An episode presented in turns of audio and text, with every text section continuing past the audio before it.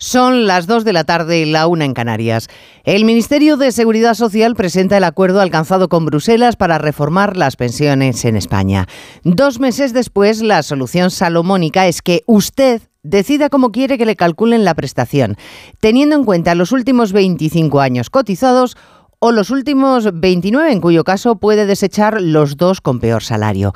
Que ya me dirán dónde está el ahorro para el sistema. A menos que el trabajador sea dadivoso con el Estado, siempre va a elegir la mejor opción para él y la más gravosa para las arcas comunes.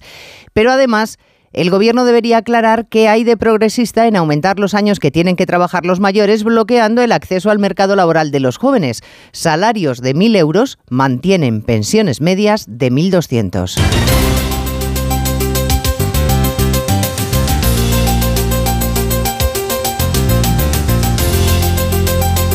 En Onda Cero, Noticias Mediodía, con Elena Gijón.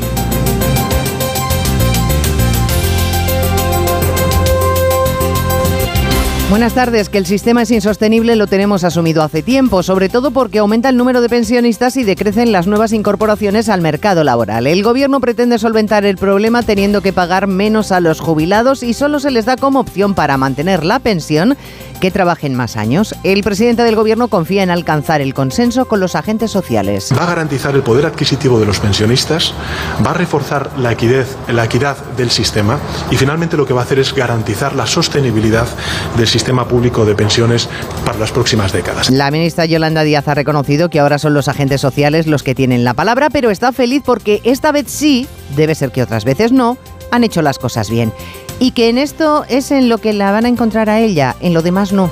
Creo que la noticia de hoy es que cuando hacemos las cosas bien, eh, vamos eh, avanzando por nuestro país. El Gobierno de España creo que si algo hace es estar al servicio de la ciudadanía. En esta tarea de estar al servicio de la ciudadanía, buscando acuerdos, me van a encontrar siempre. La Asociación de Propietarios de Vivienda en Alquiler Asval ha presentado 2.000 reclamaciones de pequeños y medianos propietarios solicitando al Estado que les compense por el dinero que han perdido al toparles las subidas al precio del alquiler que cobran a sus inquilinos, un incremento máximo de un 2% establecido al comienzo de la guerra en Ucrania y que se puede prorrogar o aumentar con la nueva ley de vivienda que están pactando PSOE y Podemos.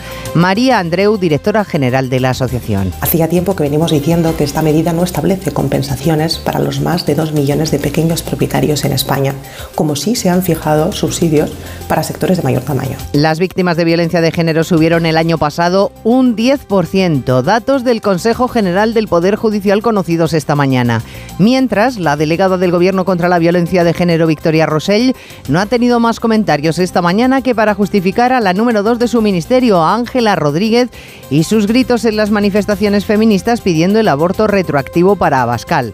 Entiende a los ofendidos, pero minimiza porque según ella es una pretendida ofensa. Yo entiendo que hay gente a la que le puede haber parecido inadecuado por el cargo que ocupa, pero me gustaría mm, bueno, pues apelar a esta, a esta especie de, de, reaccionarismo colectivo en el que las cosas que se cantaban hace 50 años ahora causen este pretendido escándalo o esta pretendida ofensa. Hay más noticias de la actualidad de la mañana y vamos a repasarlas en titulares con María Hernández y Paloma de Prada. La dirección de Foren Almusafes planea despedir a 1.150 trabajadores, el 20% de la plantilla, e iniciará las negociaciones del ERE que anunció hace una semana. Los sindicatos aspiran a que la mayoría de los despidos sean bajas voluntarias, aunque hablan de cifra dramática. La Fiscalía de Hamburgo descarta el móvil político en el ataque contra una iglesia de testigos de Jehová en la ciudad alemana. El atacante, que se suicidó después de matar a siete personas, era un ciudadano alemán, no estaba fichado como extremista y no tenía antecedentes. El primero de los dos días de luto oficial en su tras el accidente mortal en la mina, el ayuntamiento ha suspendido todos sus actos institucionales en la ciudad y en la Universidad de Manresa, donde estudiaban dos de los tres fallecidos, se han guardado, se ha guardado silencio en señal de duelo. Los piratas informáticos amenazan al Hospital Clínic de Barcelona con publicar datos confidenciales de pacientes si no paga cuatro millones y medio de euros. La dirección del centro ha explicado que no negociará y que no accederá al chantaje pagando un rescate. Manuel Macron y Rishi Sunak celebran en el Elíseo la primera cumbre franco-británica tras el Brexit, después después de años de tensiones por el divorcio europeo y la poca conexión de Francia con Boris Johnson, ambos mandatarios normalizan la relación con la crisis migratoria y la seguridad como claves del encuentro. Rusia responde al supuesto sabotaje de Ucrania en Briansk con un ataque masivo sobre varias regiones ucranianas que han causado la muerte de nueve civiles. Moscú ha vuelto a bombardear la capital y la región de Zaporilla y se repiten los cortes en el suministro eléctrico. En cuanto al tiempo, remite el temporal costero en el norte y se impone un anticiclón que nos dejará valores entre 5 y 10 grados más altos de lo habitual en la recta final del invierno astronómico. Hoy mismo en ciudades como Murcia van a tener 29 grados más que en Oslo o en Estocolmo. Cristina Rovirosa. Las mañanas y las noches serán frescas, pero este fin de semana, en las horas centrales del día, entre el sábado y el lunes, hará más calor que en el 95% de los días de esta época del año desde que hay registros. El ascenso térmico será generalizado y en muchas capitales se alcanzarán o superarán los 20 grados, aunque de nuevo las más elevadas esperan en la vertiente mediterránea, con máximas que pueden alcanzar hoy los 27 en el Levante y los 31 el domingo. También tendrán valores inusuales en el Cantábrico debido al viento del sur y en capitales como Bilbao, Oviedo o Santander pasarán de los 20 grados y todo ello sin rastro de lluvia excepto en Galicia y Extremadura. Adela tiene 85 años y vive sola en casa, pero no está sola. Cada semana recibe la visita del personal de un centro público de atención domiciliaria para comprobar cómo se encuentra o si necesita cualquier tipo de ayuda en el día a día. Además, revisan que su pulsador de emergencia funcione sin problemas, lo que le permite vivir con mucha tranquilidad. No es magia, son tus impuestos. Agencia Tributaria, Ministerio de Hacienda y Función Pública, Gobierno de España. Me levanto a las 7, a las 9 entro a trabajar, salgo a las 6, pongo la lavadora, la compra, la cena. Con Revital puedes con eso y con mucho más. Revital con jalea real mantiene tu energía a lo largo del día. Revital de Pharma OTC. Cásate conmigo. Líder en su franja de emisión. Si es necesario ser la mala de la película, yo soy la peor. Y pienso hacer lo que sea para que no lo olvides nunca. De lunes a viernes a las 5 y media de la tarde, nuevos capítulos de Pecado Original. Y esta tarde, gran final de Tierra Amarga en Antena 3. Ya disponible en A3 Player Premium. En Onda Cero, Noticias Mediodía, con Elena Gijón. El Gobierno está presentando a los agentes sociales los detalles del acuerdo para reformar las pensiones al que por fin parecen haber llegado entre el Ejecutivo y Bruselas. Es un primer acercamiento porque en realidad el camino que le queda a esa propuesta es muy largo. Tiene que pasar por el Pacto de Toledo y por el Parlamento. Bueno, en las últimas horas el Ministerio de Escriba había convocado a los agentes sociales para explicarles todos los detalles. Tiempo que Yolanda Díaz ha aprovechado para adelantarse y ser ella la que pusiera la cara visible ante la prensa para adjudicarse éxito. Vamos, que siguen llevándose PSOE y Podemos como hermanastros. El gobierno Caridad García que se contraprograma una vez más. Desde Cádiz, sí, la vicepresidenta del Gobierno ha explicado que fue de madrugada cuando logró cerrar el acuerdo con José Luis Escribá, cuyo equipo justo ahora, como dice, sigue explicando los detalles a patronales y sindicatos y sobre todo la fórmula que va a permitir sostener el sistema sin hacer recortes frente a todas las medidas que se han desplegado a lo largo de la democracia española, siempre en la materia de pensiones, no solamente no recortamos, sino que hacemos lo que tenemos que hacer, que es ensanchar los ingresos públicos. Las empresas van a asumir esa carga a través de una extensión del mecanismo de equidad intergeneracional que se duplica hasta 2029 a través del destope de las máximas y también a través de un recargo adicional sobre los salarios más altos que va a llegar al 6% en el año 2045 y que no va a computar para mejorar la pensión. Se calcula que el despliegue pleno de estas tres medidas se va a traducir en un aumento de ingresos de 15.000 millones de euros. Eso es lo que va a permitir al Gobierno mantener durante un periodo de 20 años dos opciones para calcular la pensión. El sistema actual de 25 años y otro de 29 años con la posibilidad de excluir los dos peores ejercicios. El trabajador podrá elegir cuál le compensa. Así que todos los ministros y también el presidente defienden que esta propuesta garantiza el sostenimiento del sistema de pensiones. ¿Cómo? Pues evidentemente no se va a ahorrar con las prestaciones. Hasta hoy se computan, como decía Caridad García, 25 años para la pensión y se podrá seguir haciendo si es la opción más beneficiosa. Si no lo es, pues le dan a usted un segundo camino. Vamos, que nos va a salir en todo caso más caro, no más barato. Los ingresos, ¿cómo van a venir? Pues de otra vía, de aumentar los impuestos con los que se graba los sueldos más altos y de aumentar las cotizaciones sociales. Y eso, Carmen Sabido, está enervando a los empresarios. El aumento de las cotizaciones ha sido siempre una línea roja para la patronal, donde hay cierto cabreo porque la información les llegó ayer por la prensa. El vicepresidente de COE, Lorenzo Amor, ha sido contundente y a través de las redes sociales ha acusado al gobierno de no tener límites recaudatorios, recaudación que pondrá en riesgo el empleo y la viabilidad de las empresas a las que el Gobierno sigue esquilmando. Posición clara ha expresado el responsable económico del Partido Popular, Juan Bravo, que asegura que la reforma es un impuesto al trabajo. Es un incremento de las cotizaciones, o sea, un impuesto más al trabajo, cuando ya somos poco competitivos, cuando tenemos las cotizaciones más altas de la media de la OCDE, lo que tenemos es que ganar empleo, generar más actividad, no parece que sea esa la fórmula, pero bueno. Los empresarios todavía no han fijado posición oficial, pero el no a la reforma parece bastante claro. Lo del mercado de trabajo en España es casi surrealista. El mismo día que se está viendo cómo sostener el sistema de pensiones, el gobierno valenciano pone en marcha la propuesta acordada con las empresas y los agentes sociales para trabajar cuatro días cobrando lo mismo. Vean la paradoja, para cobrar una pensión que trabajemos más años, pero menos días cada semana.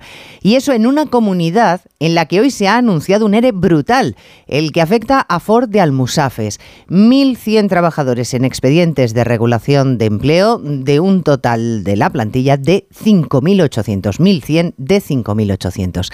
Bueno, en estas luchas fraticidas que se traen PSOE y Podemos después de despellejarse con la ley del solo sí es sí, tras la carrera contra reloj para apuntarse el tanto de las pensiones, hoy entramos en el capítulo vivienda. La ley está pendiente de aprobarse y aunque el PSOE asegura que está muy cerca, Podemos lo niega.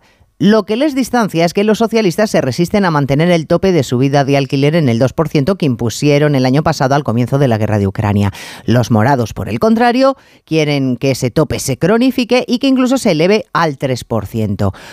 Pues con este escollo todavía sin resolver, resulta que esta mañana la Asociación de Propietarios de Vivienda en Alquiler ha enviado un escrito al Ministerio de Transporte suscrito por 2.000 propietarios en el que exigen que se les compense por el dinero que han perdido, entre otras razones, porque consideran que ese tope al precio del alquiler, que supuestamente iba a ser transitorio, atenta directamente Pedro Pablo González contra la ley de arrendamientos urbanos. Una ley, recordemos, que permite que los alquileres se actualicen de acuerdo con el IPC. Esta asociación indica que el tope de precios del alquiler genera una gran inseguridad jurídica en el mercado, reduce la inversión en vivienda y provoca que muchos propietarios retiren sus inmuebles del mercado. Y es que el tope en 2022 y 2023 supone, como indica María Andreu, directora general de Asval, una importante pérdida económica. Desde Asval calculamos que durante el tiempo que estará en vigor esta medida, cada propietario perderá alrededor de 2.000 euros de media por cada vivienda alquilada pérdida que aumentaría, como indicaba, si como se teme esta asociación continúa el tope de precios de alquiler en 2024 y 2025 como se está negociando en la futura ley de vivienda. Y recuerdan que la medida española es la más limitada de la Unión Europea porque en otros países de nuestro entorno, con tope también, como Francia o Dinamarca, se han establecido porcentajes menos restrictivos. Hay preocupación en la Guardia Civil por el deterioro de imagen que están sufriendo desde que estalló el caso mediador, con un general en prisión como uno de los cabecillas de la trama. Las posibles conexiones con el caso Cuarteles, en el que se investigan casi 200 obras de 13 comandancias, han obligado ya al ministro de Interior a pedir que no se establezcan nexos entre las dos tramas, aunque es verdad, Arancha Martín, que algunos nombres están saltando de una a otra. El del empresario imputado en el caso de los cuarteles, al que se le adjudicaron las casi 200 obras por toda España, Ángel Ramón Tejera, más conocido como Mon, y al que en el sumario de mediador se le cita también como el primo, por serlo de la alcaldesa de Arrecife. Amigo desde hace muchos años del general Espinosa, el encarcelado en el caso mediador, que ya fue, por cierto, investigado por revelación de secretos por el chivatazo que recibió la alcaldesa de Arrecife en otro caso de corrupción que se estaba investigando. Hoy la directora de la Guardia Civil ha insistido en defender el buen nombre de la institución. La primera interesada dice en que la justicia aclare todo. Somos los primeros interesados que esa instrucción se lleve a cabo y que la jueza pueda tener en sus manos toda la información y todo el peritaje que necesite para desentrañar este asunto. La investigación promovida desde Asuntos Internos es la de los cuarteles. La jueza está a la espera del peritaje de las obras para saber siquiera si en efecto se hicieron, algo que mete en la ecuación a un nuevo ministerio, al de Hacienda, puesto que los peritos nombrados dependen de patrimonio. Bueno, el ministro de Interior explicaba ayer que los últimos relevos en la Guardia Civil no estaban relacionados con los casos anteriores, sino más bien con la pérdida de confianza. Fue en Bruselas tras la reunión de los ministros de Interior y Justicia y en el que está acompañado por la ministra Pilar Llop. Ambos van a asistir esta tarde a los actos por el Día Europeo de las Víctimas del Terrorismo que se conmemora mañana, aniversario del 11M, que como saben es terriblemente la mayor tragedia terrorista vivida en Europa. 192 muertos, más de 2.000 heridos. El año que viene se van a cumplir 20 años.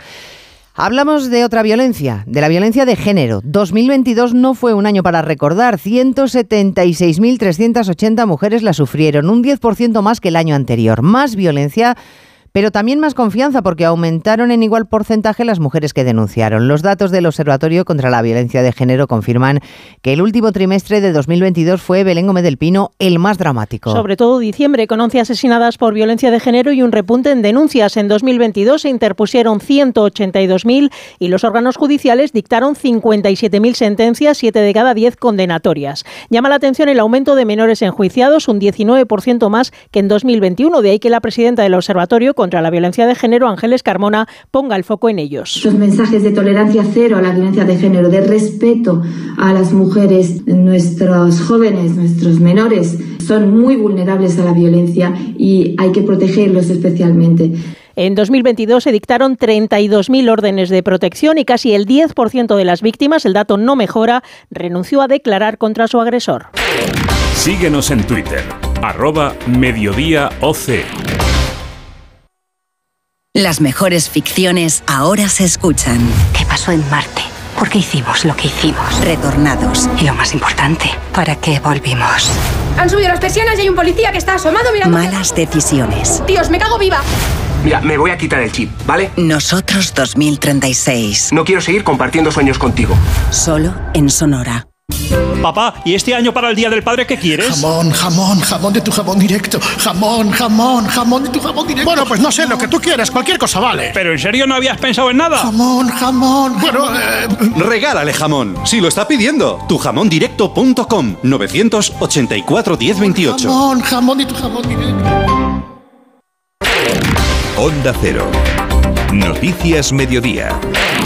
El Hospital Clínic de Barcelona no ha recuperado todavía la normalidad de sus servicios tras el ciberataque sufrido el pasado domingo. Ahora resulta que hay otro problema. Los hackers responsables del secuestro masivo de datos piden 4 millones y medio de euros para liberar y no publicar los datos que han obtenido. La Generalitat asegura a Onda Cero Barcelona Albert Postils que ni va a negociar ni va a pagar. Con estas palabras lo ha dicho Sergi Marcén, secretario de Telecomunicaciones y Transformación Digital. Confirmamos que los cibercriminales son Ransom House porque hemos tenido varias comunicaciones, o mejor dicho, se han puesto en comunicado con nosotros nosotros no estamos negociando en ningún momento con ellos. Por ahora, las autoridades desconocen qué tipo de datos han secuestrado los ciberdelincuentes, pero reconocen que dado que no se pagará ningún rescate, la probabilidad de que se publiquen los datos es muy elevada y podría suceder en cualquier momento. En este sentido, los Mossos aseguran que están realizando una amplia tarea de ciberpatrullaje por las redes con el objetivo de eliminar la eventual información que pueda salir a la luz. Seguimos en Barcelona porque Suria vive el primero de los dos días de luto que se han decretado por la muerte de tres geólogos en el derrumbe de una mina de potasa.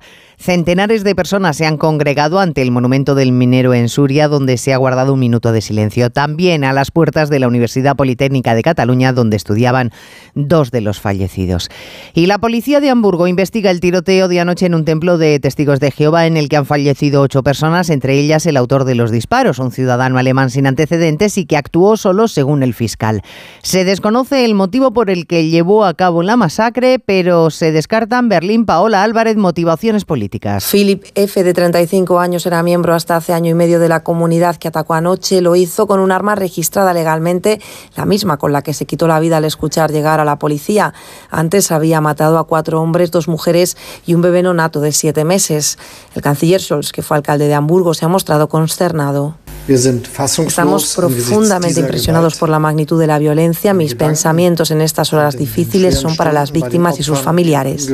Ocho personas siguen hospitalizadas, cuatro muy graves. Hay poca claridad sobre la motivación, aunque no se descarta un trastorno psicológico. El presidente norcoreano Kim Jong-un y el ruso Vladimir Putin han sido los primeros que han salido a celebrar públicamente al chino Xi Jinping por haber conseguido la confianza de los suyos no podía ser de otra forma, claro, para un tercer mandato presidencial. Consolida Xi Jinping su poder y hace historia. Corresponsal en China, Laura Laplana. Xi Jinping ha vuelto a ser elegido presidente de China.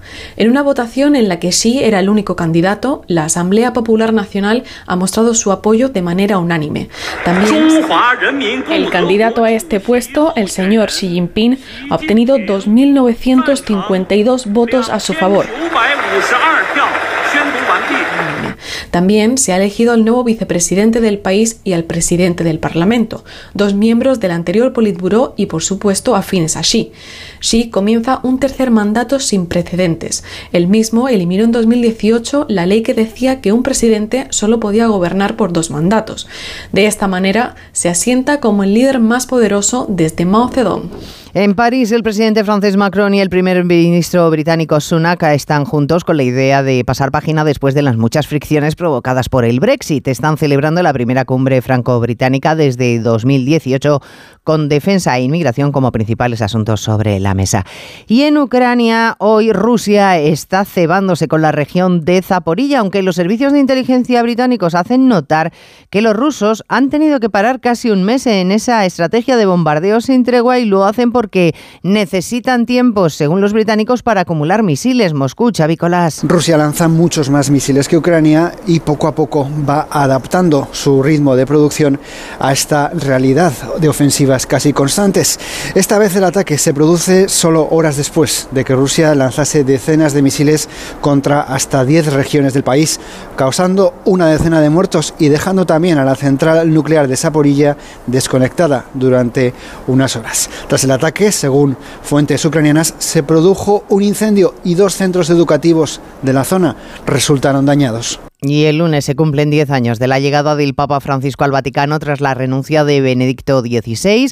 Camino de su décimo aniversario, dice el pontífice en una entrevista que va a emitir la radio suiza, que solo renunciará en el caso de que el cansancio le impida manejar la institución.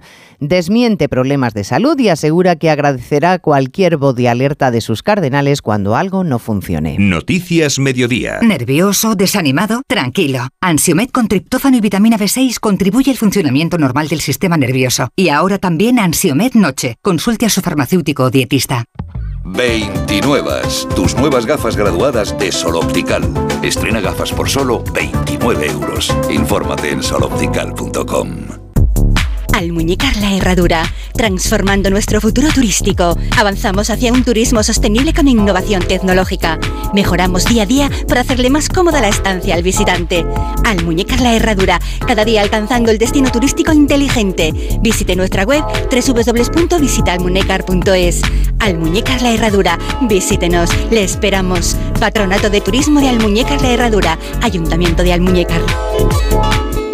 Me levanto a las 7, a las 9 entro a trabajar, salgo a las 6, pongo la lavadora, la compra, la cena. Con Revital puedes con eso y con mucho más. Revital con jalea real mantiene tu energía a lo largo del día. Revital de Pharma OTC. Pues tras completarse la semana de fútbol europeo, miramos ya al comienzo de la vigésimo quinta jornada de Liga. Oscar Conde, buenas tardes. Buenas tardes, Elena. Una jornada que se pone en marcha con el partido entre Cádiz y Getafe, toda una final para ambos en su lucha por la permanencia y que mañana sábado tendrá su primera cita a las 2 de la tarde en el Santiago Bernabéu con ese encuentro entre Real Madrid y Español. La baja de Karim Benzema se une en el conjunto madridista a las ya conocidas de Álava y Mendy para un duelo en el que no pueden fallar si quieren intentar seguir peleándole la liga al Barcelona. Los últimos malos resultados han hecho ya aparecer las primeras críticas que no preocupan a Carlo Ancelotti. Esto pasa todos los años, que cuando hay momento un poco más difícil de lo normal, empiezan las críticas. No tengo, no tengo necesidad de volver a 2015, puedo volver al año pasado también, después el Barcelona. No tengo que ir atrás, cada año, cada año pasa,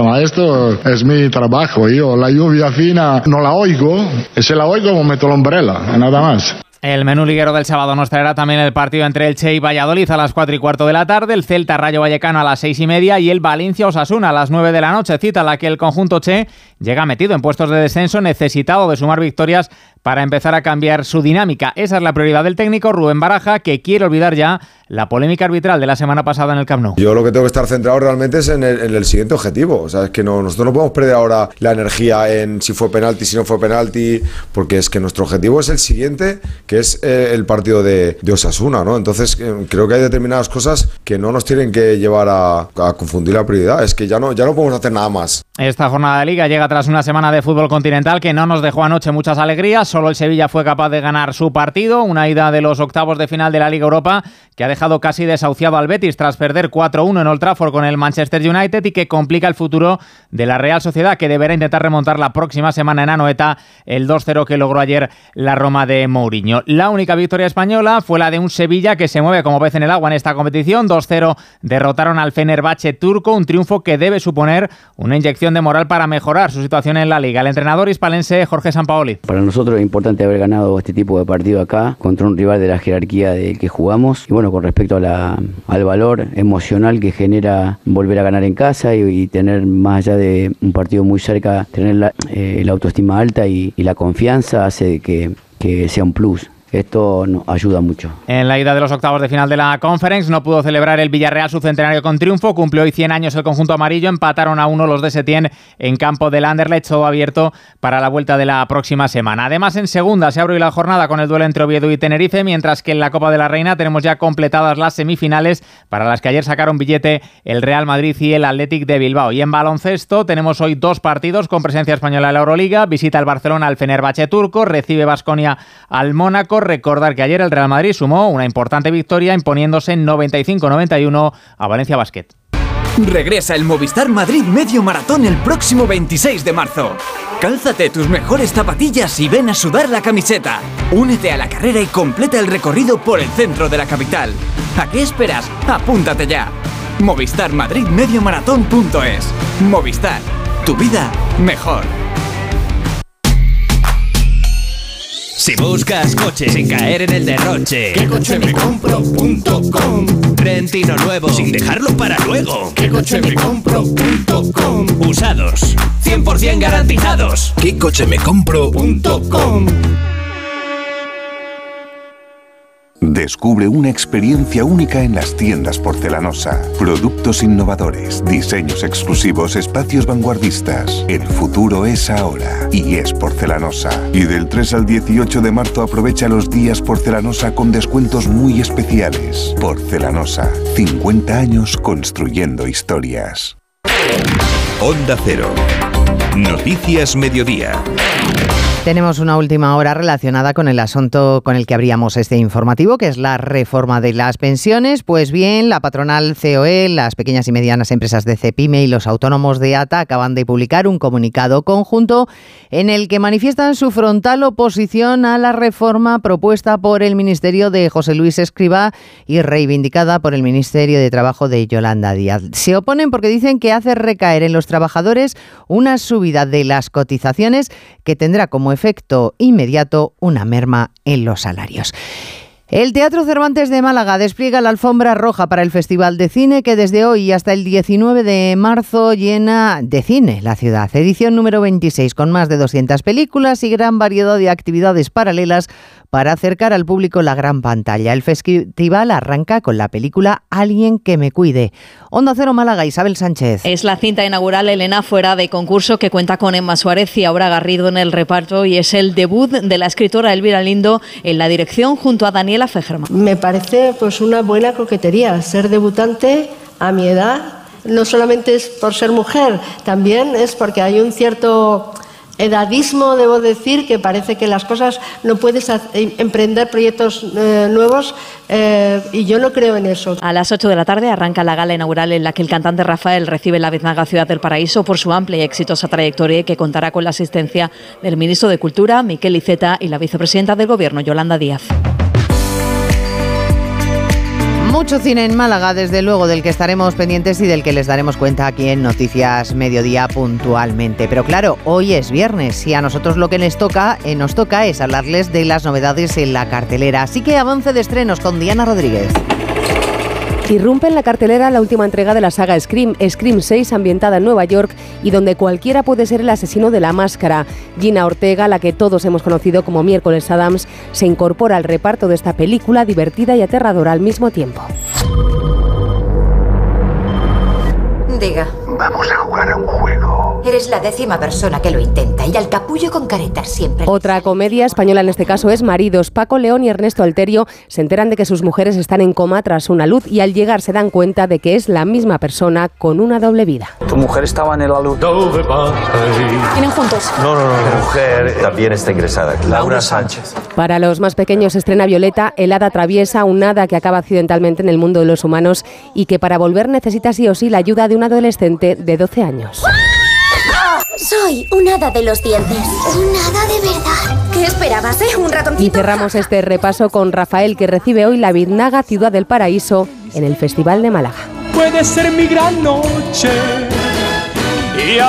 Y además, gran noticia para los fieles del veterano Bob Dylan. Se anuncian hasta 12 conciertos en España en el marco de su gira mundial. Los días 7 y 8 de junio empezará en Madrid, seguirá en Sevilla, Granada, Alicante, Huesca, San Sebastián y Logroño y terminará los días 23 y 24 de junio en el Liceo de Barcelona. Y así nos vamos en la realización técnica Dani Solís y en la producción Cristina Rovirosa. Les dejamos con la programación local y regional. Gracias por estar ahí. Muy buenas tardes. En Onda Cero, Noticias Mediodía, con Elena Gijón.